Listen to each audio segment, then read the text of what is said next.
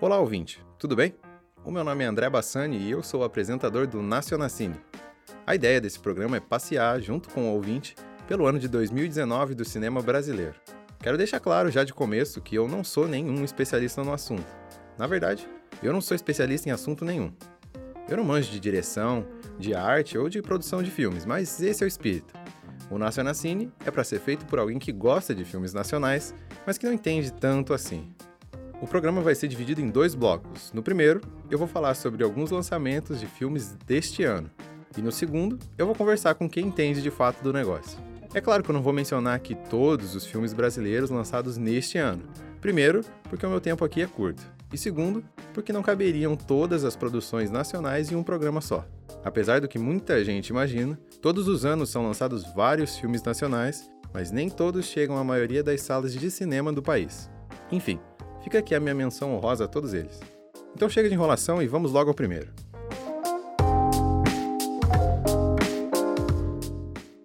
E o primeiro apresentado é também o filme nacional mais comentado do ano, Bacurau. Bacurau é o que que significa? É um pássaro. Mas tá extinto já, né? Aqui não. Ah. Não, mas é que ele só sai de noite, ele é bravo. O filme que estreou no dia 29 de agosto de 2019 conta a história da cidade de Bacurau, localizada no sertão nordestino. No futuro próximo, Bacurau some do mapa sem mais nem menos, e a partir daí, a visita de forasteiros se torna mais frequente. Aos poucos, tiros e mortes vão pipocando na região e os moradores da pequena cidade se veem obrigados a defender a sua terra. Essa é uma sinopse básica e sem spoilers do filme que venceu o prêmio do júri no Festival de Cannes desse ano.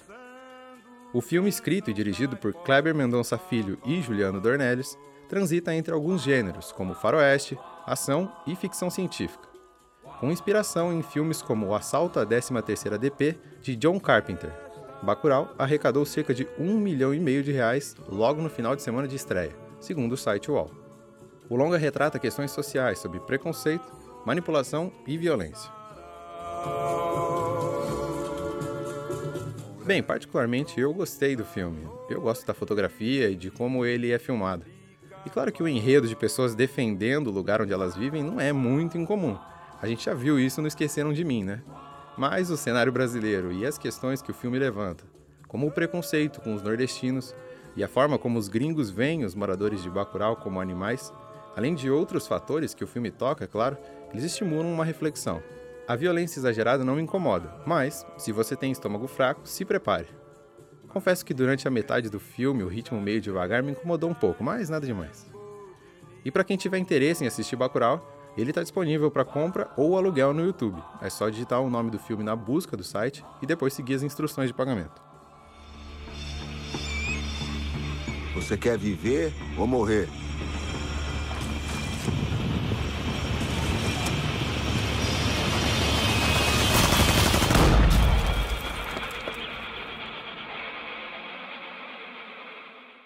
E o próximo filme é Turma da Mônica Laços. A gente é ou não é a turma da Mônica? A gente é turma do Cebolinha. Turma da Mônica. Vai começar.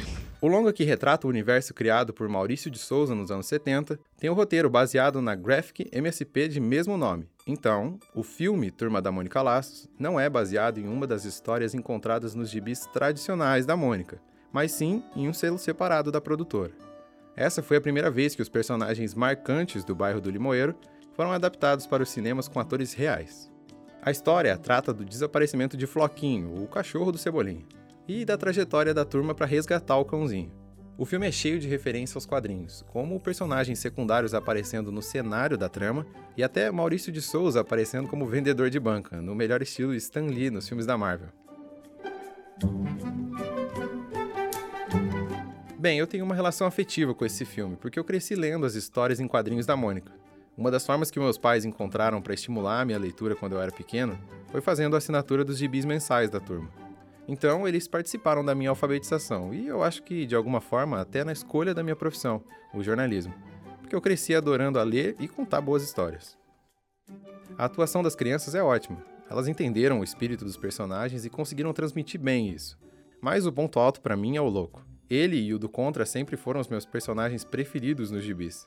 E o Rodrigo Santoro vai bem demais na interpretação. Acho que a cena dele dá um toque fantasioso que é legal pro filme. O que eu menos gosto é a história. Acho que podia ser um pouco mais complexa. É claro que eu entendo e eu faço a ressalva de que eu não sou o público-alvo do filme, são as crianças. Mas acho que mesmo as crianças gostariam de uma história melhor elaborada. Apesar disso, o filme é divertido para as crianças e até emocionante para quem cresceu com a Turma da Mônica. O Turma da Mônica Laços também está disponível no YouTube para aluguel ou para compra.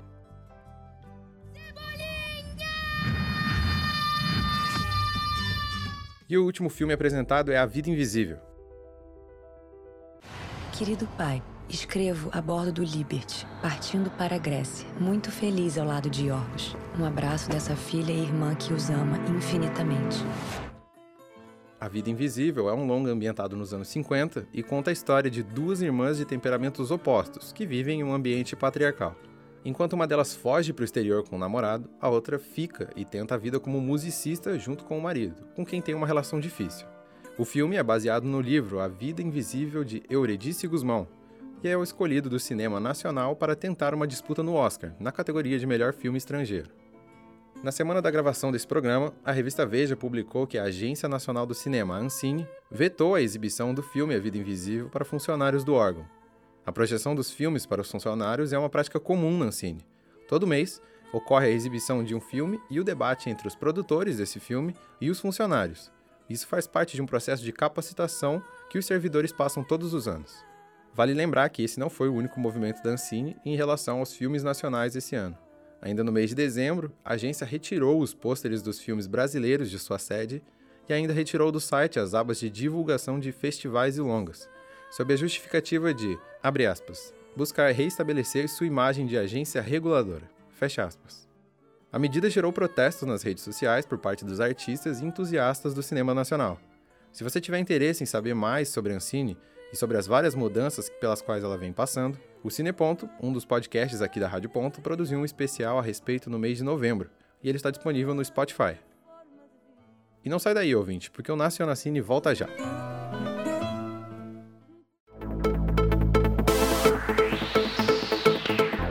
Continue ligado na programação da Rádio.UFSC.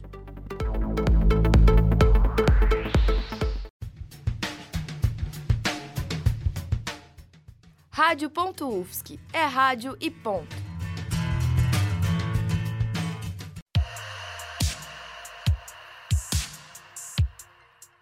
Rádio.UFSC Para acompanhar nossos programas ao vivo, curta nossa página no Facebook, facebook.com/radio.ufsc. Estamos de volta com o Nacionacine. Essa semana eu bati um papo com o pessoal do Cine Sesc de São Paulo. Eles estão promovendo a vigésima retrospectiva do cinema brasileiro, do dia 5 ao dia 30 desse mês de dezembro. Durante o mês, serão exibidos 60 filmes das categorias de longas, documentários e curtas-metragens. Ouve aí. Estamos aqui com a Graziela Marchetti, ela é coordenadora de programação do CineSesc de São Paulo e uma das curadoras da retrospectiva que o CineSesc está promovendo, né? Boa tarde, Graziela. Boa tarde. Bom, então, para começar, eu queria pedir para que você é, explique o evento para os nossos ouvintes, né? Como é que ele funciona, desde, desde quando, ele, quando ele começou? É, a retrospectiva, ela acontece há 20 anos, né? Ela está na sua vigésima edição e desde o seu início, a intenção era fazer um, um apanhado geral da produção cinematográfica nacional, né? É, então, os filmes que eram lançados de novembro do ano anterior até outubro do ano vigente, eles lançados comercialmente em São Paulo, nacionais, eles eram então é, recolhidos, enfim, tinha toda uma, uma, listagem e eles eram exibidos na, na nossa retrospectiva. Claro que no início o volume de filmes que a gente tinha era muito menor. Então a gente conseguia exibir no final do ano todos os filmes que eram lançados comercialmente em São Paulo, os filmes nacionais. Com o tempo, é, felizmente, a nossa produção era muito maior do que o tempo disponível. Em geral, a gente faz uma retrospectiva que dura três semanas. Certo. E, e aí no Cinesesc, como é que é a procura dos filmes nacionais? Tanto durante o ano, é, como agora durante a retrospectiva. Ela é alta? Como é que ela é? Aqui a gente tem um público que é, tem um interesse imagino eu, por cinema, que não é exatamente o interesse do público em geral. Né? A gente está é, tá num lugar privilegiado no sentido de oferta de, de eventos culturais, atividades culturais, e o público que frequenta já é um público, em geral, mais iniciado no assunto. Então, que tem a informação, que vai atrás de querer conhecer. Por isso, temos sim interesse pelo cinema nacional aqui. Claro que isso varia de filme para filme. Alguns filmes interessam mais o público jovem, outros o público mais é, adulto, idoso. Né? A gente também faz uma programação infantil todo domingo e a retrospectiva também apresenta filmes infantis.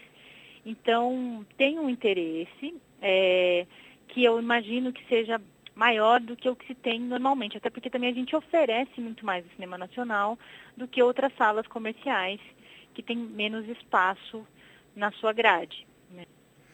Certo. E para o próximo ano, a perspectiva é, que, é, é, de que a gente tenha a 21 edição?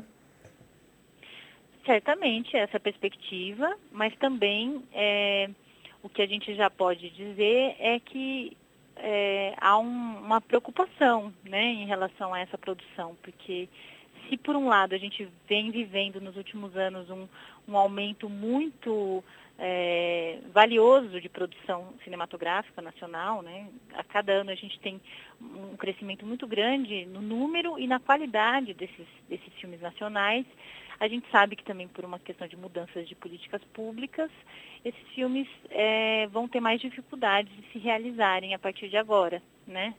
Então, acho que para 2021 a gente ainda vai conseguir colher uma safra muito boa, mas tem uma preocupação em relação aos próximos anos, do que vai ser possível né, de produzir com tantas, tantos cortes nessa área, né? De orçamento, eu diria. Então, é, eu agradeço a você, Graziela, pelo, pelo tempo e pela disponibilidade. Agradeço também. É. É, Obrigada a vocês. Agradeço também ao pessoal do CineSesc, que uhum. possibilitou a conversa entre a gente aqui para esclarecer um pouco de como funciona é, a retrospectiva. Então, muito obrigado, Graziela. Os ingressos vão de R$ 3,50 a 12 reais. E para mais informações, acesse sescsp.org.br.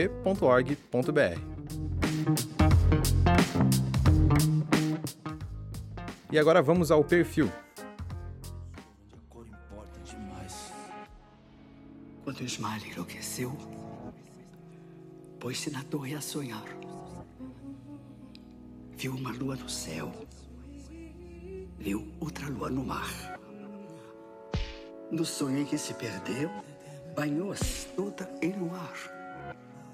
Queria subir ao céu queria descer ao mar. E no desvario seu, na torre, pôs-se a cantar. Estava perto do céu, estava longe do mar. E como um anjo, pendeu as asas para voar. Queria a lua do céu, queria a lua do mar. As asas que Deus lhe deu ruflaram de par em par. Sua alma subiu ao céu. Seu corpo desceu ao mar. O poema Esmalha, do poeta Alfonso de Guimarães, foi retirado da música de mesmo nome do rapper Emicida e declamado, como você deve ter percebido, por Fernanda Montenegro. Ela é a personagem do nosso perfil de hoje. Fernanda Montenegro é o nome artístico de Arlete Pinheiro da Silva Torres, nascida no ano de 1929, completou neste ano 90 anos, no dia 16 de outubro. Ela iniciou sua carreira como locutora e atriz de rádio-teatro. Logo, migrou para os palcos e em 65 fez a sua primeira aparição nos cinemas, no filme A Falecida, baseado numa obra homônima de Nelson Rodrigues. Com 70 anos de carreira, Fernanda Montenegro tem um currículo enorme e de grandes obras, como Central do Brasil, O Que É Isso, Companheiro, Alto da Compadecida, Olga e, por último, A Vida Invisível, além de várias novelas e peças de teatro. Vale lembrar que Fernanda Montenegro foi a primeira atriz latino-americana e a única brasileira a disputar o Oscar de melhor atriz, pela personagem Dora em Central do Brasil. E o Nacional Cine 2019 acaba aqui. Agradeço ao ouvinte pela companhia e até a próxima. Tchau, tchau. Este programa foi produzido como trabalho final para a disciplina de Laboratório de Áudio e Radiojornalismo, no segundo semestre de 2019. As trilhas sonoras deste programa foram retiradas do YouTube e pertencem aos artistas citados. Redação, edição e apresentação por André Bassani. Na técnica, o bolsista Lucas Ortiz. Orientação da professora Leslie Chaves.